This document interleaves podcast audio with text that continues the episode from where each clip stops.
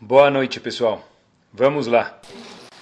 Mais importante, acho que, do, do senhor, independente do tópico que a gente fala, é sempre lembrar que é bom, às vezes, eu penso comigo mesmo, parar alguns minutos durante a semana, só parar para pensar um pouco. Acho que só pelo fato de a gente poder parar para pensar um pouco, já vale a pena. Porque eu vejo que, fiquei impressionado, eu vejo que as pessoas, e vi algumas vezes já isso nos últimos tempos, as pessoas correm, correm, correm, correm, correm, esquecem para o que eles estão correndo. A pessoa nem pensa mais o que ele está correndo. Então, acho que um dos uh, pontos positivos da gente parar alguns minutos semanais, só parar para pensar na gente e na Torá, acho que isso aqui é uma coisa muito importante. Eu li alguns uh, anos atrás, mais precisamente três anos atrás, uma coisa muito curiosa e eu quero compartilhar com vocês. Existe um pedaço da Gemara, no Talmud, no Tratado de Brachot, a Gemara faz uma seguinte observação. E essa é uma Lahá no Shulchan Aruch. Configura, o Shulchan Aruch fala para a gente, tem alguns, algumas Alahot, no capítulo 111, Alahá 8, está escrito o seguinte. Vou ler um pedacinho só da Alahá. Anichnas lebet midrash, uma pessoa que quando vai entrar num lugar de estudo, Itpalel, ele deve fazer uma seguinte tefilá. Qual a tefilá? Um pedacinho da tefilá leu para vocês. Ihiratzom lefanecha, etc. Sheloi hashel bidvar alachá. Tomara que eu consiga estudar corretamente e eu não tropece na alachá. Por exemplo, eu não tirar uma conclusão de uma coisa que é permitida quando na verdade ela é proibida, ou vice-versa. O betiato, quando a pessoa sai do betamidrash, sai da casa de estudo, o que ele tem que falar? Assim aparece no Talmud e configura na alachá ele fala o seguinte: Modeni lefanecha, eu agradeço você, você a Kadosh Baruch Hu Hashem, que você me fez ser uma pessoa que pode ter o mérito de estudar a Torá, e não uma pessoa que fica na rua o dia inteiro pernambulando e não tem o mérito de estudar a Torá. Essa é a tefilá que tem, pessoal. Tem um livro chamado Bemechitzatam, tem dois, duas partes. O primeiro volume, ele fala sobre três gigantes da geração passada. O Hazonish, Rav Chaim Brisk e o Rav Shach, Zecher Tzadik Kadosh de Bracha para os três. O terceiro que ele comenta é o Rav Shach, e lá ele faz uma observação muito legal sobre essa, sobre essa Laha. Rav Shach uma vez deu um shiur na Shiva de Ponovitch, onde ele foi a Shiva, em Bnei Brak, em Israel, e lá Rav Shach fez a seguinte observação. Rav Shach falou o seguinte, Tamid nitkashati. Eu sempre tive essa pergunta. Antes de mostrar a pergunta que ele teve sobre essa lahá que eu acabei de contar para vocês, eu acho que as palavras, eu sempre tive essa pergunta, já, já merece um churo por si só. O que quer dizer eu sempre tive essa pergunta, pessoal? Existe, a gente fala no Kriyat Shema todo dia, o Blechtecha Baderech. A pessoa precisa estudar a Torá quando ela está andando no caminho dela, quer dizer, ao caminhar. Como que se faz isso hoje em dia? Escutando o CD, talvez, tá bom? Mas os Gdolim, como eles fazem de verdade isso? Rav Shach, por exemplo, tem um episódio que eu vi, eu li uma vez, Rav Shach uma vez estava andando, estudando com um aluno dele na rua, o aluno fez uma pergunta, Rav Shach está respondendo. Ele não percebeu que tinha um poste na frente dele e trach, bateu no poste. Até aí não é, me permitam, Groi Cesar. O Groi Cesar, o Big Deal, o Hidush, a novidade é quando Rav Shach vira para o poste e fala, desculpa se eu te machuquei. Quer dizer, ele nem percebeu que ele esbarrou num poste e pensou que era uma pessoa falou: Me desculpa se eu te machuquei. Isso é Tamid Nitkashat. Eu sempre tive essa questão. Sempre tive essa questão, quer dizer o quê? Eu vivi Torá, eu respirei Torá. Qual a pergunta que ele sempre teve? Ele falou em Ponovitch, agora eu sei a resposta. Rav fez o seguinte: dá para entender, antes do cara entrar na sinagoga, ele fala. Tomara que eu entenda a Allahá da forma correta. Tomara que eu entenda a Gemara, as Mishnayot, o Talmud de uma forma correta e eu não me equivoque na minha conclusão. Isso dá para entender e essa é a Allahá, é assim que a gente pede para Hashem. O único problema, pessoal, é a, a reza que a gente faz quando se termina de estudar. Quando se termina de estudar, que reza que se faz? Obrigado, Hashem, que você me fez ser uma pessoa que senta e estuda e não uma pessoa que fica perambulando pela rua e nunca parou num Betamidrash, nunca parou numa casa de estudo de Torá. O Shach falou, eu não entendo isso. A Tfilah de Chorá deveria ser diferente. Antes da pessoa sair para a rua, que reza ele deveria fazer? Hashem me ajuda com que os valores com os quais eu aprendi dentro da sinagoga, dentro do Betamidrash, esses valores não sejam deturpados quando eu chegar na rua e ver coisas que não batem com esses valores. A pessoa deve fazer uma reza muito maior. Na entrada ele reza para chamar ajudar ele a estudar. Na saída ele devia rezar para o quê? Para que esses valores fiquem presos na cabeça dele e não se troquem por valores da rua. Por que, que na saída a pessoa fala, obrigado que você me fez ser uma das pessoas que senta na sinagoga? Ele devia, em vez de rezar, ele devia agradecer, em vez de agradecer, melhor dizendo, ele devia pedir para Hashem ajudar com que ele estudou, assente na cabeça dele, isso fique sendo o lema de vida da pessoa. Porque quando uma pessoa de fato, o pessoal sai para as ruas, avenidas, escritório e telas de computador, muitas vezes, monitor do computador, tudo que a pessoa estudou pode ser virado. Então a pessoa deve fazer uma tefila, Hashem, me ajuda, por favor, com o que eu estudei, seja isso que guia minha vida, esse seja o meu GPS. Se o que eu vejo, às vezes, pode ser diferente do que o que Hashem quer. E por que a gente agradece e não pede na saída? Essa é a pergunta que Rav Shach fez. Rav Shach falou o seguinte, a gente fala na saída, e essa é a tefilá, Modeani lefanecha, eu agradeço a Hashem, quando termina de estudar, se encosta no Shulchan Aruch, Shesamta chelkim yoshve betamidrash, que eu sou uma pessoa que estudo, Velos samta chelkim yoshve kranot, que eu não sou uma das pessoas que fica rodando por aí e não consegue parar no Betamidrash. Rav Shach falou, por que, que a gente agradece em vez de pedir? Ele falou o seguinte, rezar para sair para a rua não é suficiente, eu repito, apesar que reza é um dos pilares do mundo. Um dos pilares do mundo é a Vodá, a Torá, Ve'ala Vodá, Ve'agmilut Hassadim. Tem três pilares no mundo: estudo de Torá, Tefilá, reza, que é a Vodá, e bondade. Apesar que um dos pilares do mundo é a reza, Zashach não adianta a pessoa, antes de sair da sinagoga, fazer um pedido. Ele tem que agradecer que ele conseguiu chegar, na sinagoga. A pergunta é por quê? A responde da seguinte forma, pessoal. A pessoa rezar, quando ele se depara com a rua, não é suficiente. A pessoa precisa, antes de mais nada, saber o que ele é, o que ele tem na mão. Se a pessoa reconhece o que ele tem na mão, depois ele pode rezar e deve rezar. Mas se a pessoa só, entre aspas, reza, sem saber o que ele tem na mão, sem saber o que quer dizer ser um Yehudi, sem saber o que quer dizer poder ter o mérito de estudar a Torá de Sirah não adianta nada, a reza dele não vai valer nada. Porque se a pessoa não está consciente do que ele tem, então ele não tem como se proteger quando ele sai de um Betamidrash. É por isso diz Rav que antes de entrar eu peço para Hashem me ajudar a estudar direito. Mas quando eu saio, eu não peço para Hashem, olha, me guarda o que eu estudei na cabeça, e sim eu peço o que para Kadosh Baruch Hu? Puxa Hashem, eu não vou te pedir nada. Eu só vou estar ciente que eu tenho o mérito de ser uma pessoa que estuda a Torá. Se eu estou ciente disso, Rav Shach, muito provavelmente a pessoa já está vacinada quando ele sai para a rua de apreciar o que ele é e ver a diferença do que ele é para o que a rua tem para vender para a gente. Ou seja, Shah está falando para a gente, pessoal, uma coisa curiosa. É o seguinte, pessoa, antes de mais nada, precisa saber o que, que ele é, quem ele é. Se a pessoa não reconhece quem ele é, nada feito. Nem com tefilá. Eu vi uma vez, tem um, um conhecido meu, que estudou, tem uma estivá chamada Teus, até hoje existe em Cleveland, e o Rosh Shiva anterior dessa estivá é chamado Rav Mordechai Gifted.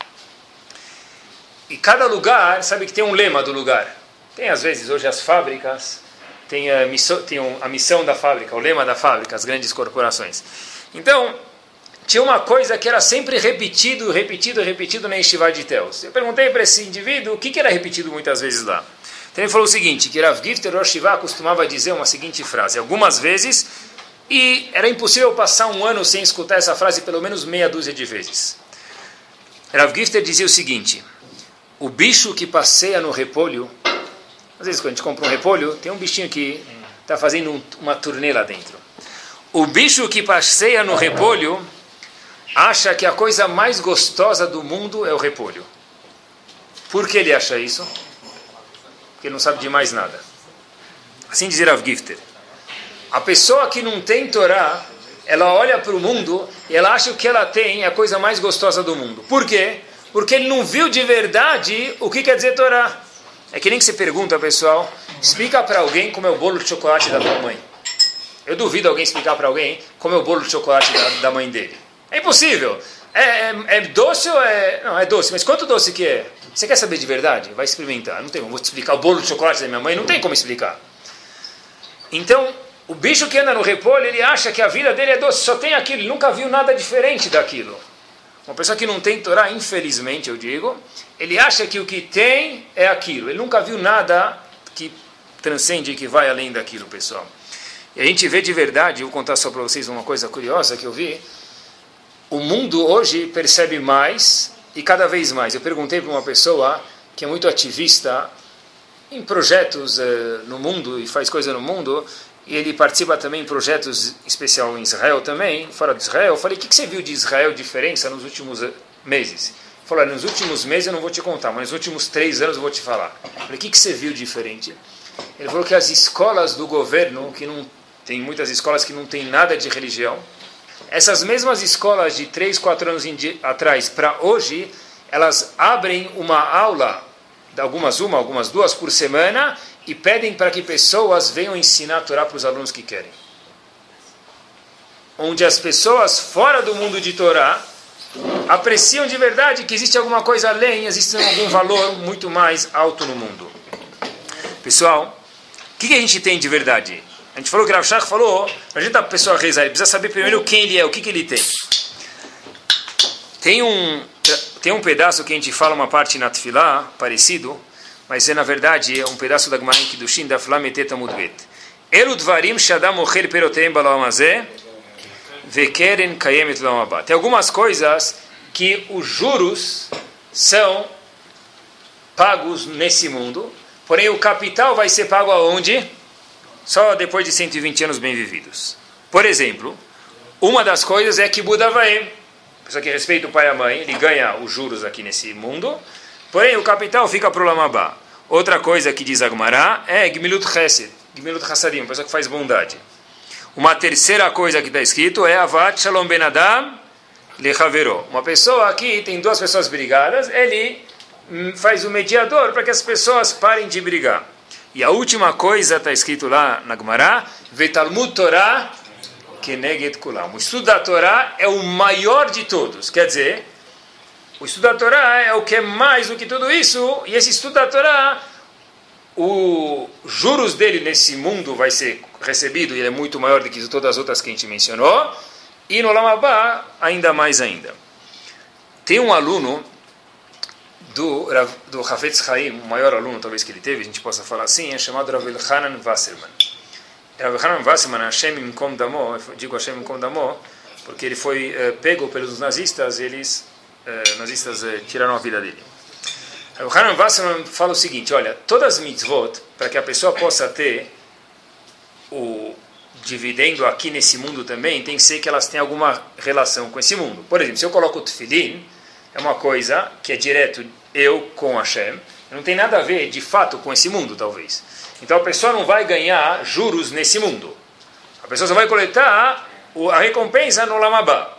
Agora, mitzvot que a pessoa possa coletar a recompensa, os juros da recompensa nesse mundo, tem que ser que ela tenha algum bem que ela faz para o mundo. Por exemplo, Kibudavaem. É visível, respeitar o pai e a mãe, um bem que ele faz nesse mundo. Hesed, bondade. O terceiro exemplo que a Mishnah, que a Gemara trouxe era ser um mediador de duas pessoas que estão brigadas. Dá para entender.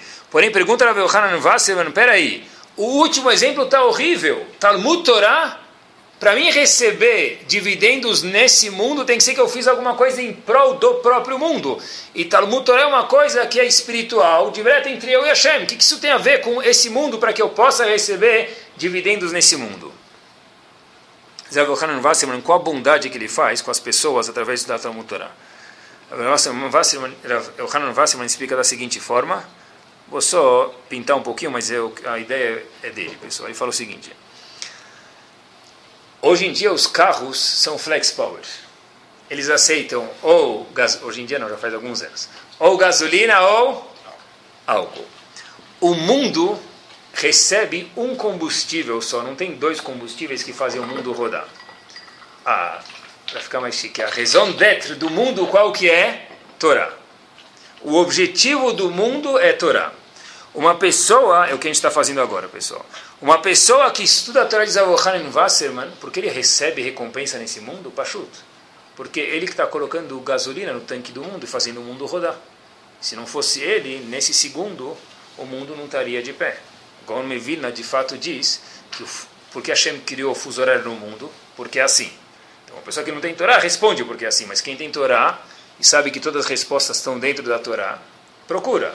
Gaon de Vilna disse, pessoal, que Hashem criou o fuso horário para sempre ter alguma hora alguém acordado e sempre ter alguém acordado estudando, porque se alguém, um minuto, um minuto não, corrijo, um segundo parar de estudar em algum lugar do mundo, o mundo para de existir. Porque a razão de existência do mundo é a Torá. Então, no momento que alguém parou de estudar por um segundo, o mundo não tem mais razão de existir, o mundo para. Por isso, diz o Gaon de Vilna, que existe o fuso horário no mundo, pessoal. Quer dizer, o maior benfeitor do Olamazé desse mundo é aquele que estuda a Torá. Por isso que está escrito, Talmud Torá, Keneget Kulam. A recompensa do Torá é muito maior do que o Chesed, do que a bondade, do que Budavaem, do que respeitar o pai e a mãe, e muito maior também do que mediação de paz entre um e outro. Quer dizer que os outros não são importantes? Claro que são importantes. Mas Talmud Torá, Keneget Kulam, assim está escrito, ele é maior. Cada minuto de Torá, pessoal, são quantas mitzvot? a pessoa fala muito rápido e é radialista, talvez 300. Mas o normal, talvez é cento e poucas, 150, 200 mitzvot. Cada palavra de Torá é uma das mitzvot, e é, é uma mitzvah, e é o maior mitzvah do mundo. Em um minuto, a pessoa é capaz de fazer 150, 100, 200 mitzvot. Da maior mitzvah do mundo, pessoal. A pergunta é, tá bom, estudar a Torá é o que, é o que dá continuidade ao mundo, estudar a Torá é a maior mitzvah do mundo. Que tipo de boca precisa estudar a Torá para dar continuidade ao mundo? Bet Shammai, Bet Hillel, Rabi Akiva, Abaye, Ravina, Ravashi, Rabiuda Nassi, personagens da Gemara. Qual a qualificação da boca para poder dar qualidade, para dar continuidade ao mundo e ser chamado Talmud Torah Kenet Gulam? Tem uma Gemara, pessoal, em Sotá, Memtet, Amudalev, diferente do que todo mundo pensa. A Gemara falou o seguinte que ato específico que dá mérito para o mundo continuar estudando? Tá certo que é Torá, mas e que ato específico dá mérito para o mundo continuar estudando? Quando a gente menciona uma Agmará, na verdade, a é nada mais, nada menos que o cérebro de Akadosh Baruch Hu. Quer dizer, Hashem falando isso para a gente. Agmará em Sotá diz o seguinte, que mérito o mundo está de pé. Agmará fala de Kdushá de Sidra, quer dizer Kdushá de Sidra, quando a gente senta na sinagoga e fala Kadosh, Kadosh, Kadosh, quando a gente vai combinar em casa não dá para fazer isso, né? Hashem, né? e depois Baruch Kevod, etc. e tal, quando a gente fala Kedushá com Minyan, que só pode falar com Minyan, esse, essa Kedushá é o que dá continuidade ao mundo. E tem mais uma coisa. O Kadish que se faz após o estudo de Torá. São essas duas coisas, diz Agmaray Sotá, que dão gasolina para o mundo, dão combustível para o mundo. Rashi pula da cadeira e diz, por que justo essas duas? O que elas têm em comum? O que elas têm de especial para dar continuidade ao mundo? Rashi fala lá no próprio lugar, na Gemara, o seguinte, pessoal. Ambas partes, o Kadish que vem depois do estudo, e também essa Kedushá que se fala na reza, é uma coisa que qualquer pessoa, se quiser, pode participar. Não precisa ser o super gênio da lâmpada. Não precisa ser uma pessoa que estudou 36 anos numa yeshiva. Nem três, nem três dias. Diz Rashi, o Kadish depois do estudo, qualquer pessoa que é Kadish de estudo de Agadá, Agadá são o quê? Histórias da Gemara, bem explicadas, só isso, entre aspas só. Então diz Rashi, é esse tipo de Kadish, nas palavras do Rashi, que um mesmo Amaharet, uma pessoa não conhecedora da Torá pode participar, e a Kedushá que se faz na Tufilá, que qualquer pessoa pode participar, é justo isso que dá continuidade ao mundo. Por que diz Rashi? Porque tanto leigos quanto não leigos, da mesma forma, podem participar. É isso que dá continuidade ao mundo.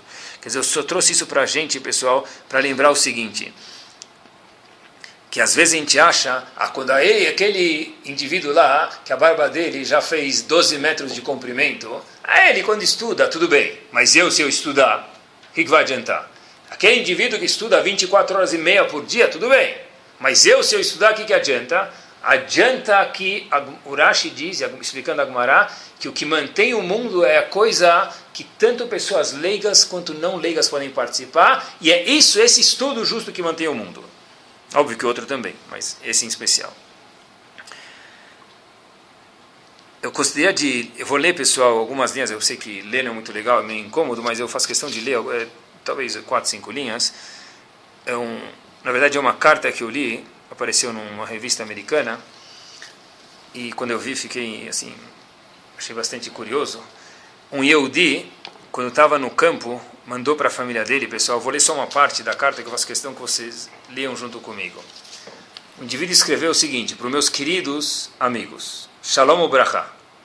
Vou traduzir a carta. A gente fala Ashreno. Ashreno quer dizer o quê? Quanto sortudo nós somos. Assim, o indivíduo que estava no campo de concentração mandou para outras pessoas que estavam fora. É difícil entender isso. Como eu posso falar Ashreno, eu sou sortudo na situação que eu estou?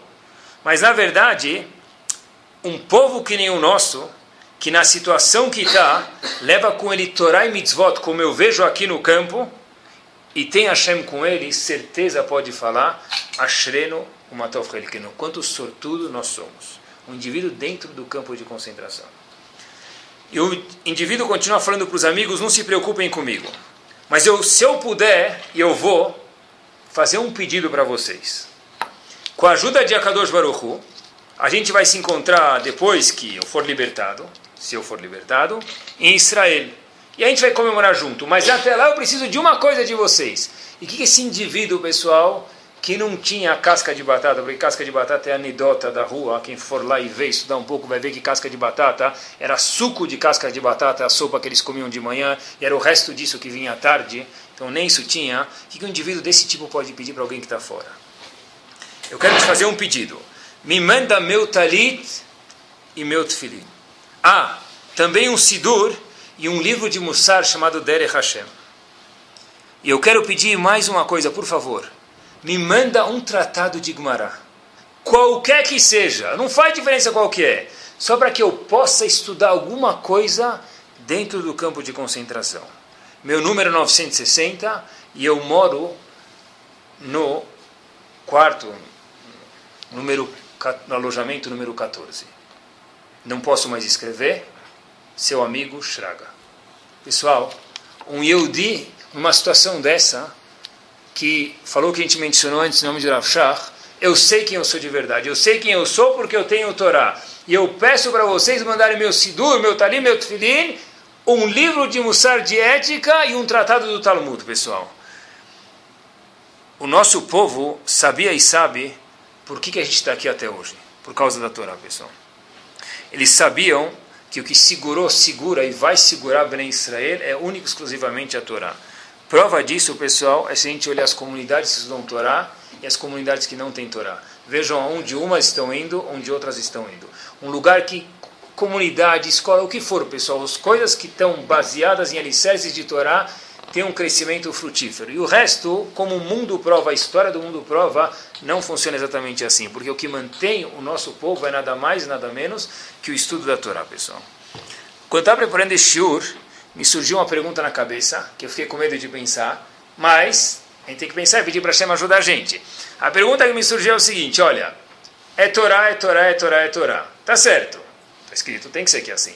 Mas, espera aí, o povo é formado de homens e mulheres. A mulher está escrito que ela é isenta de estudar a Torá. Não só que ela é isenta, que talvez nem deve estudar a Torá.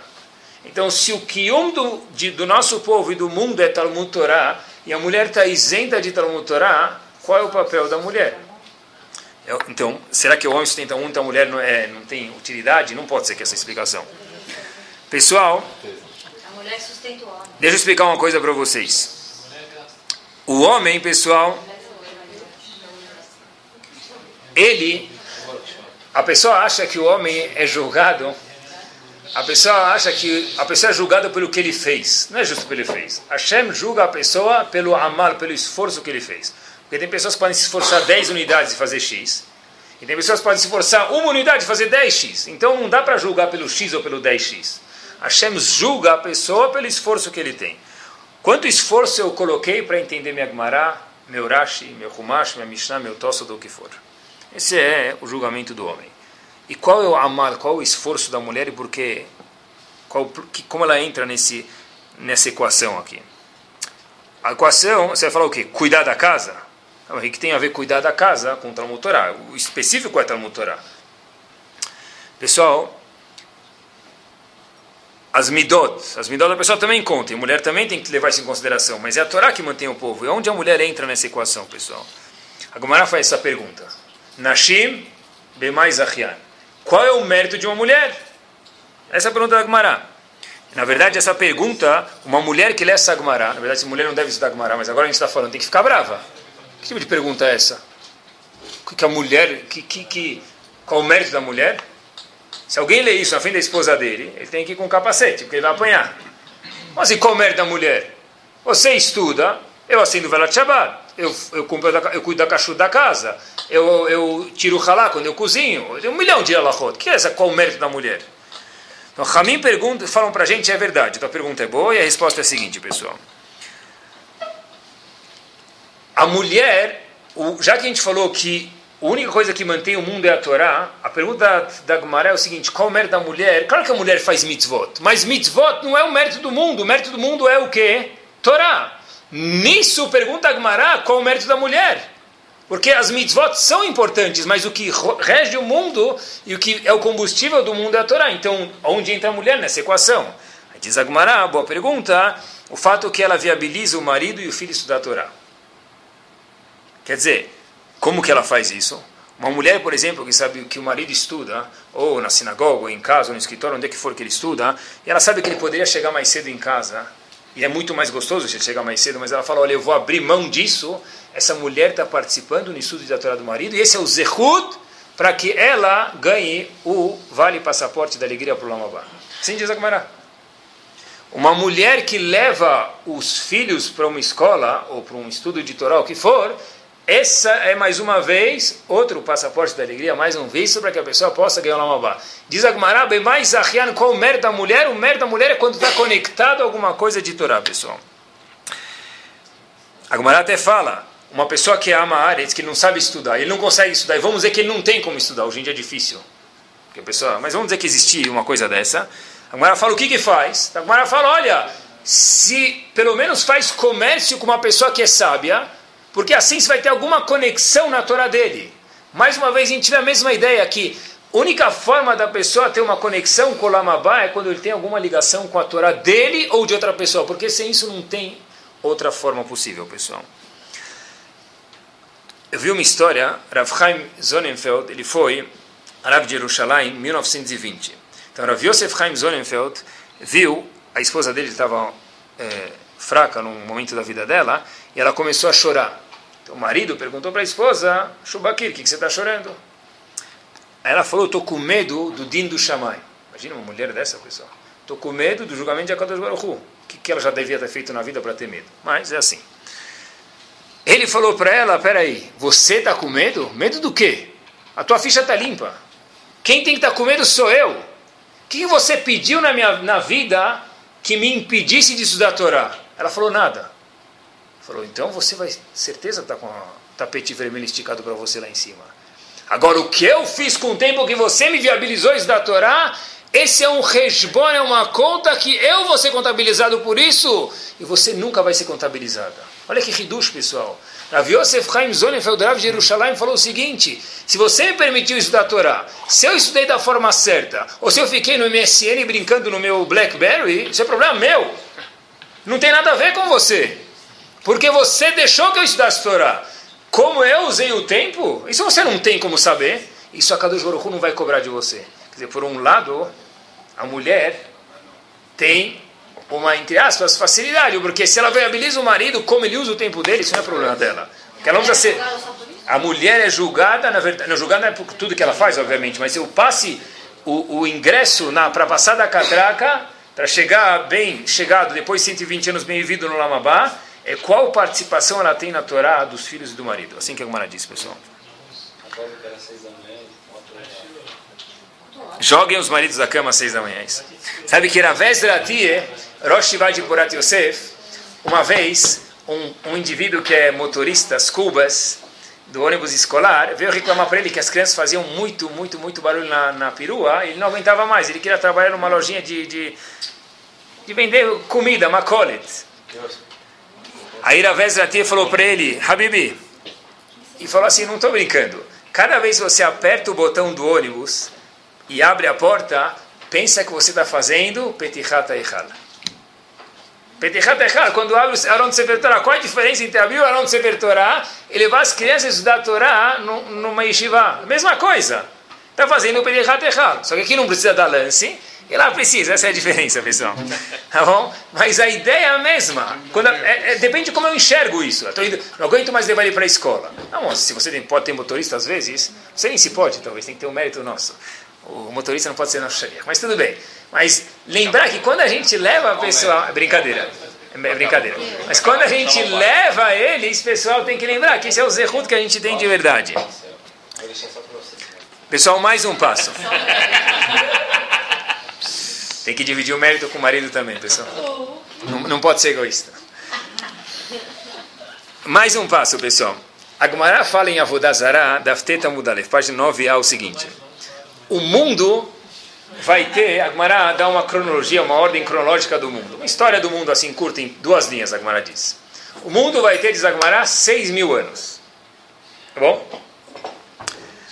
Os primeiros dois mil anos são chamados Torro. O que é Torro? Bagunça. Os outros dois mil anos, quer dizer, do ano 2000 ao 4000 é chamado anos de Torá. E do ano 4000 ao 6000 é o ano chamado Imota Mashiach, época que Mashiach poderá vir. E diz Agmará, infelizmente, olha onde a gente já está. E se a gente lê hoje em dia, 5700 e lá vai bolada, a gente está muito mais longe ainda. Então olha onde a gente já está, onde a gente chegou. E diz Agmará, a partir do ano 4000, Mashiach já podia ter chegado. Os primeiros dois mil anos são Torro, confusão, vamos chamar assim, bagunça. Os outros dois mil anos são Torá, do ano 2000 ao 4000 é Torá, e do ano 4000 ao 6000 é o ano que é propício que Mashiach chegue na hora que Hashem acha bom. O que quer dizer, quando começou a ser contabilizado o ano do ano 2000 ao 4000? Está escrito do ano 2000 ao 4000 é Torá. Por que, que é Torá? O que aconteceu lá para ser chamado ano de Torá? Então a gente imagina que é Matan Torá, a da Torá no Har Sinai. Porém, a Gemara fala, Habib, se você fizer essa conta, vai dar uns quase que 500 anos depois. Porque no ano 2000 é chamado Torá. E a outorga da Torá foi muito depois do ano 2000. Então a fala, sabe o que? Foi Avram Avino. 448 anos antes da outorga da Torá, está escrito que Avram Avino começou a difundir a Torá. E aí, esse momento é chamado momento de Torá. Quer dizer, os primeiros dois mil é confusão. Depois que Avram Avino começou a difundir a Torá, é chamado tempo de Torá, e do ano 4 mil ao 6 mil é a época que Mashiach pode vir. O que quer dizer torro, pessoal? Os primeiros dois mil anos são torro. O que é torro? Qual a tradução de torro? A gente vem em Bereshit. O mundo, antes de ser construído, estava tou. O que é tou? Majnun. Bagunça. Tudo uma confusão. Essa é a tradução. Tou é confusão. Quando é uma conf... O que quer dizer confusão? Eu entro num quarto e eu vejo uma bagunça total. O que quer dizer confusão? Eu não sei onde está a meia, Onde está o sapato? Onde está o mouse do computador? Onde está. Eu não sei mais nada. Não sei se já viram uma coisa dessa. Mas torro é uma confusão total. Eu não sei onde é o pé, onde é a cabeça. O mundo, os primeiros dois mil anos, antes de ser os anos de Torá, onde Avram Avino difundiu a Torá, era chamado anos de Tou. Tou é bagunça. Por que Tou, pessoal? Porque não havia certo e errado. Alguns achavam certo isso, outros errado isso. Por exemplo, Avram Avino veio e difundiu que a Vodazara, a idolatria, é algo errado. Segunda era Deus do Sol. Terça era Deus do vinho. Quarta era Deus da Lua. E daí por diante. Quinta era o Deus, não sei, do sushi. Quinta, sexta da pizza. Cada dia tinha um Deus. Eita, talvez tinha um Deus que era o Hashem também, um dia, mas ele divide com os outros. Ravino falou, Habib, isso está errado. Existe uma coisa chamada monoteísmo, isso é o certo, e todo o resto que é, diverge disso é chamado falso, é errado. Até Avram Avinu chegar, o Tou era confusão, não havia certo e não havia errado. Era tudo, na verdade, talvez cinza. Avram Avinu veio e disse, pessoal, não existe uma mulher meio grávida. Ou você está grávida, ou você não está. Avram Avinu disse, de acordo com a Torá, ou isso é certo, ou isso é errado. Quer dizer, os primeiros dois mil anos eram confusão. O que quer dizer confusão?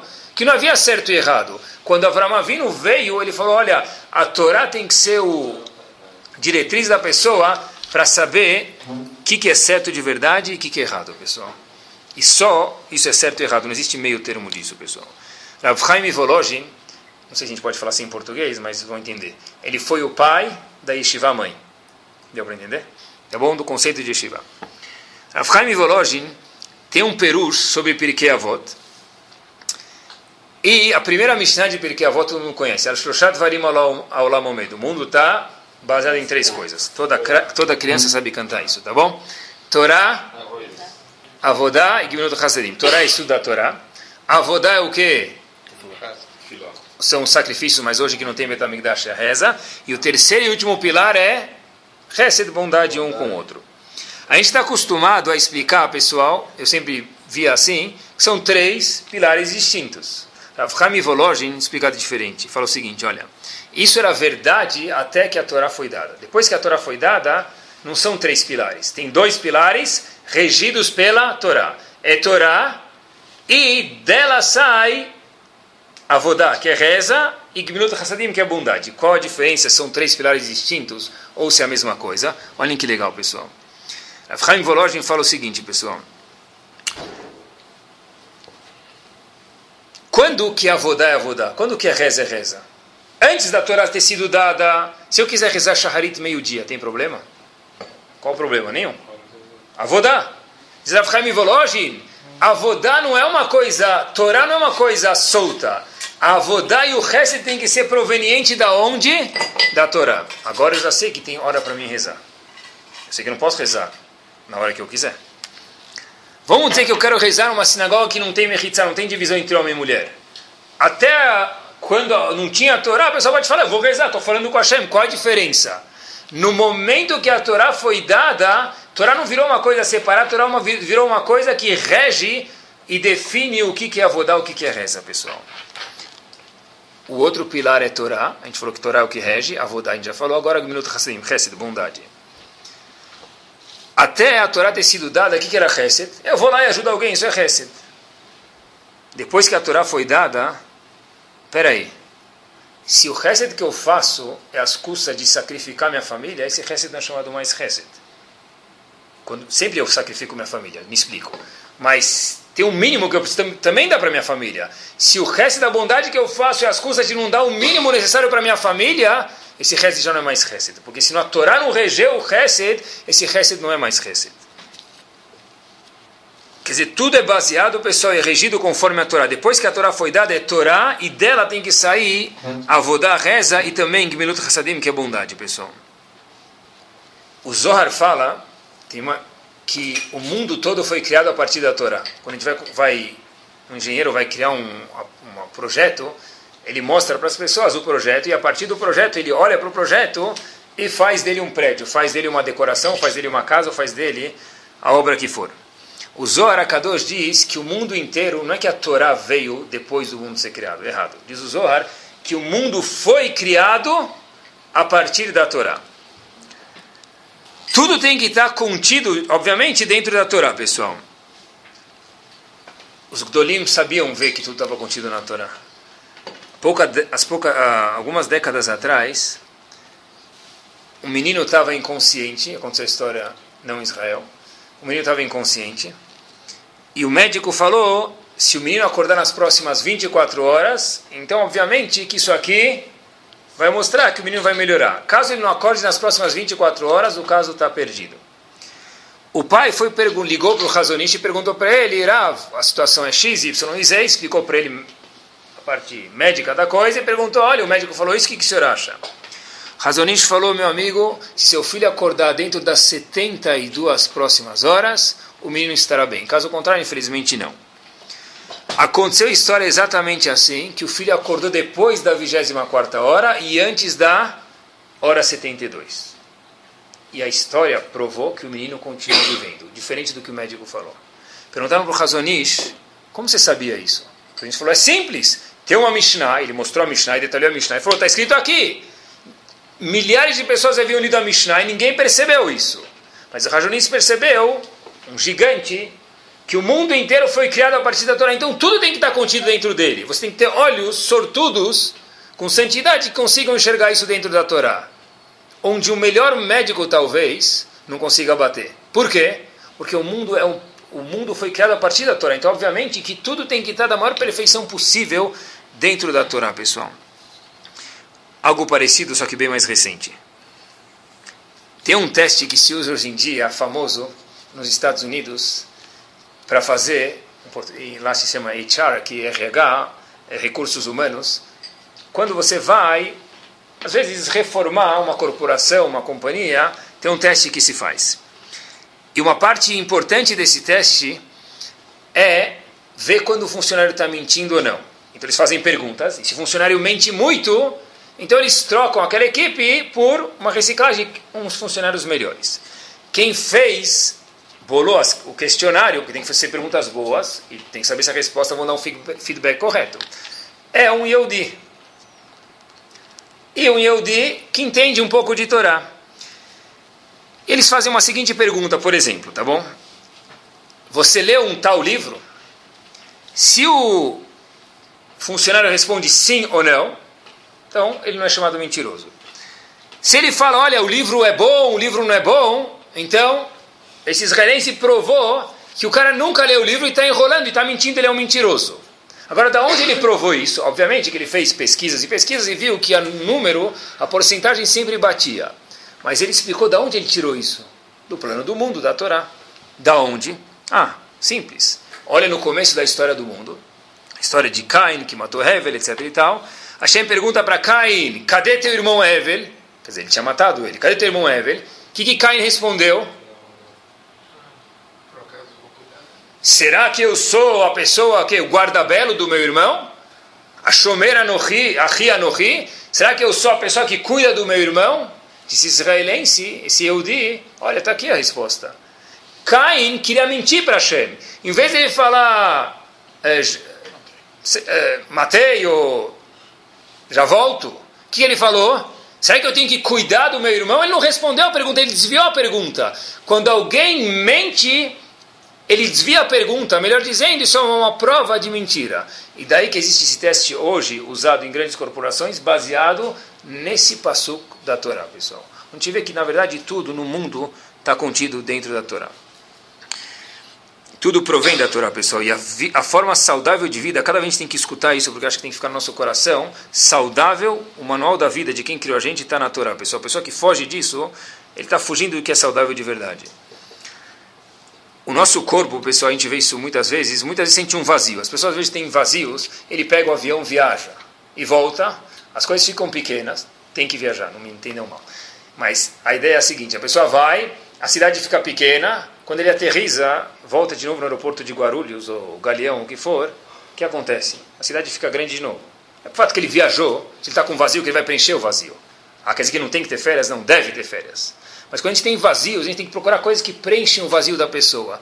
E às vezes a pessoa comprando mais um sofá, ou, sei lá, mais um móvel, mais alguma coisa, esse vazio não vai ser preenchido.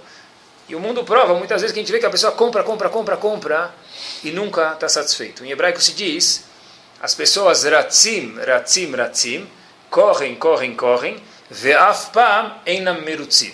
E nunca estão satisfeitas. Por quê? Porque se a pessoa não sabe onde ele está correndo, Habib, onde está correndo? Não sei, para onde é que eu estou correndo? A falta de oxigênio, pessoal, oxigênio de Yehudi tem que saber que é a Torá, pessoal. Porque o Yehudi é mais inteligente? É. Prova, a gente vê que o Yehudi é mais inteligente. Por que a gente é mais inteligente? Porque a gente foi criado com um CPU que tem que estar pronto para receber Torá. A gente precisa disso. Então a cada jogo cria a gente mais inteligente, pessoal. Tudo no mundo aprimora. Começou com MP3, hoje tem MP4, MP5, vai mais do que isso? MP15, tá bom? Por enquanto, ele já deve estar desatualizado, porque até amanhã de manhã já deve ter MP, MP16. Eu não sabia que tinha 15, então eu estou mais desatualizado ainda. MP3, 4, 5, 6, 7, 8 vai subindo. Bom, na nossa época, para não fazer ninguém velho, eu não vou falar de Atari, nem aquele uh, telejogo, tá bom? Mas. Não. É, Tá bom, é telejogo. Aquele que era um, um pauzinho só, lembra? Na paredão, paredão. É isso, tá bom? Tá, tinha dois cabos e prendia atrás da televisão, era, bom, era uma coisa. É uma coisa que você vê hoje, nem no museu, o museu já não aceita mais isso, tá bom? Então, mas se você, vamos pular para o Nintendo. Era Nintendo, na nossa época, quem havia? Só o Mario Bros. Não, não tinha, era, era o Mario Bros, né? Depois, depois do Nintendo, quem veio? Nintendo Wii. Né? Não. Ah, veio, não, mas em Nintendo estou falando, em Nintendo. Então eu estou mais desatualizado ainda. Tá tem, tem Nintendo, tem Nintendo Wii, tem DS, agora tem DS com câmera também, vocês já viram. Tá bom? DSi. tudo o pessoal vai aprimorando. Quando tudo se aprimora, eu fiz uma questão para mim mesmo. Espera aí, pessoal. Se tudo se aprimora, aprimora, como pode ser que a Torá se mantenha igual? É demodê. Se o MP3 hoje virou MP15, se o computador de antigamente, que antes ocupava uma sala, hoje se coloca numa pequena maleta e se abre ele no avião e se pode usar um notebook no avião e cada vez mais fino, cada vez menor e cada vez mais leve, como pode ser que a Torá não mudou? Como pode ser que a Torá não se aprimorou? E por que não se aprimorou? A resposta tem que ser, pessoal, que tudo que não é perfeito, escutem de ouvidos abertos, tem que se aprimorar. Tudo que por definição é perfeito não tem como se aprimorar. É por isso que a Torá não mudou nada de 3.500 anos atrás, quando foi dada, até hoje. Porque tudo que é perfeito não tem como se aprimorar, pessoal. O que aconteceu com Korah, que discordou de Hashem? Discordou de Moshe Rabbeinu. A terra engoliu, Sheakol engoliu ele e Birkat Amazon. Korah desapareceu. Na época do primeiro Betamigdash, pessoal, haviam os chamados Neviei Abal, os profetas da Vodazara, vamos chamar assim, eles foram contra a Torá. O que, que sobrou deles? Nada. Na época dos Geonim, vamos chamar dos gênios, vamos chamar assim, havia um grupo de pessoas que foi contra a instrução dos Chachamim chamado um Karaim. O que, que sobrou deles? Hoje em dia, é, mas é um grupo pequeno que não faz mais barulho. Na época da Alemanha, talvez não foi há 50 anos atrás, mas 100, 100 e poucos anos atrás, surgiu o ilusionismo, reformismo, como vocês querem chamar. O que, que sobrou disso, pessoal? Sobrou, mas a terceira geração disso, o que, que sobra? A quarta, nada. O denominador de todo esse comum, de todos os exemplos que eu dei para vocês, é que todos eles se assimilaram. Caraim, Neveabal, Korach, reformismo, tudo isso, pessoal, acabou. O contrário, pessoal, aqueles que se mantiveram grudados na Torá, Etzchaim ila. É, é, é exatamente a tradução essa. A Torá é uma árvore para aqueles que seguram. Só aqueles que seguram que se mantêm são e salvos, pessoal. Vou contar um segredo para vocês. Em maio de 1962, Adolf Eichmann e Mark Zichro, a gente sabe a história, foi pego. Ele foi morto, né, convicto a morrer, pelo governo de Israel. Quem matou ele? Ninguém sabe. Ninguém sabia, mas hoje já sabe. O governo de Israel pediu para alguém matar ele, alguém pegar e matar ele, cumprir a pena de morte, de assassinar ele. E essa pessoa nunca quis se revelar. Ela se revelou algum tempo atrás, por isso que eu falei para vocês que é um segredo. Esse que matou Eichmann e Machshemov Zichro, repito, é um Yehudi religioso, descendente de Yehudim que vem do Iêmen. A TV alemã, quando descobriu que ele matou Eichmann, pediu se podia fazer uma reportagem com ele. Posso ou não posso? Esse indivíduo ficou pensando, falou: tá bom, pode. Podemos mandar um chofer para buscar você num carro e vir aqui na nossa sede, aqui fazer uma reportagem bonita, tal. Você coloca aquela gravatinha, atrás tem um cenário. Falou: olha, se você quiser fazer uma reportagem comigo, tem que ser aqui. Deu o endereço. Onde é? No Koilel, no Kolel, no Betra Midrash, na casa de estudo onde ele estuda. Eles chegaram lá, viram aquele barulho, viram, permitam, os móveis não de first quality, não é de primeira qualidade que nem no estúdio, o áudio não era de primeira qualidade e tudo não era de primeira qualidade, falaram, olha meu amigo, você vai sair na televisão com esses móveis atrás, com esse barulho atrás? Falou, só vou fazer a entrevista se for aqui. Perguntaram para ele por quê ele falou as seguintes palavras, eu faço questão de ler para vocês. Eu quero que os alemães vejam o que sobrou e principalmente por que sobrou. É porque eu estou aqui hoje e é porque tem esse, todo esse barulho aqui em volta de mim hoje, de pessoas estudando Torá, que é o que você está vendo aqui, onde você faz a reportagem, porque a gente sobrou. E se for para fazer a entrevista aqui, eu faço, senão você não precisa fazer. A entrevista do jornal alemão foi feita dentro do Kolel, dentro do Betamidrash, dentro da casa de estudo onde ele estuda. E a mensagem que ficou, pessoal, é que só estamos aqui por causa da Torá, não que a está no Arona Kodesh, que tem muita santidade com certeza, mas os livros que são usados e estudados pelos Yehudim, pessoal. E eu vou terminar só com uma pequena observação que disse o Hafetz Haim para Shadbo. Tem um passo que a gente fala sempre no Tfilin, na Parashá de Tfilin, Parashá Bo, que a gente menciona o Tfilin e a gente termina o passo com o verso da seguinte forma: Leman Torat Hashem beficha.